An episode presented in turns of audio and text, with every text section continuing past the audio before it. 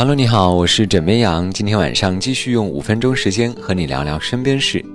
经常听节目的老朋友们应该还记得前段时间呢，跟各位聊到的外卖小哥大数据，让我们好好的了解到了身边那位最熟悉的陌生人。而最近，一位 ID 叫做兰溪的微博网友呢发文表示，二零一八年某外卖平台的骑手们最想对客户们说的三句话，第一句是及时接电话，第二句。把收餐地址写对，第三句，收餐时说声谢谢。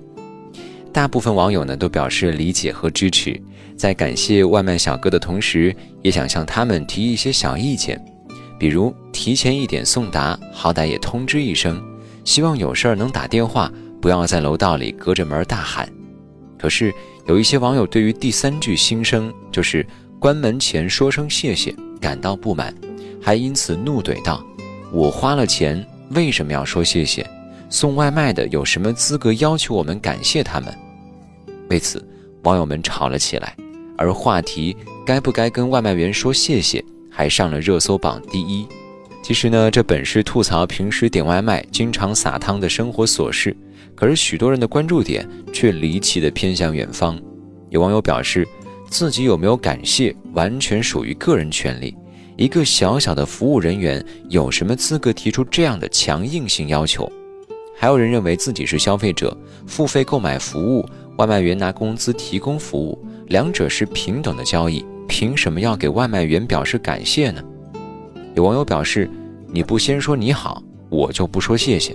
反正不点外卖，你们全部失业，我又没有损失。”更有偏激的网友说：“外卖员真的是贪婪至极。”明明是外卖员更应该向顾客表示感谢，因为这群衣食父母肯定了他们的价值。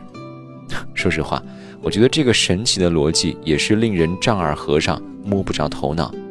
而在被其他网友指责时，有人更是斩钉截铁回答：“没有，服务人员没有资格被感谢。”看到这些迷幻思路的留言，有网友不禁哀叹：“这个社会怎么了？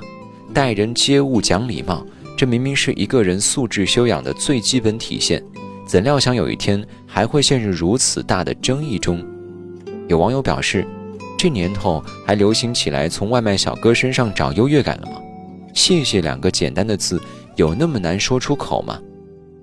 当下，外卖成了很多年轻人吃饭的重要渠道。此前有调查显示，百分之六十四点九的受访者每周至少吃两次外卖。而根据美团近日公布的报告显示，一八年骑手们获得了食客们的三亿好评、二点五亿感谢，其中有八千一百万份订单嘱咐小哥要注意安全，有六千万份订单宽慰小哥不用着急，有四千万份订单嘱咐小哥雨大慢点骑，有两千二百万份订单叮嘱小哥天冷注意保暖。但是在这份暖心数据的背后，外卖员被打、被辱骂的新闻仍然是屡见不鲜，这也仅仅只是服务业的一个小小缩影。曾经有网友发文称，自己和友人一起去外面用餐的时候，因为对服务员表现的客气有礼貌，被朋友吐槽说他没有见过世面，好欺负。他自己很疑惑，自己的做法是否不对，是否应该像朋友说的那样，要端着点儿。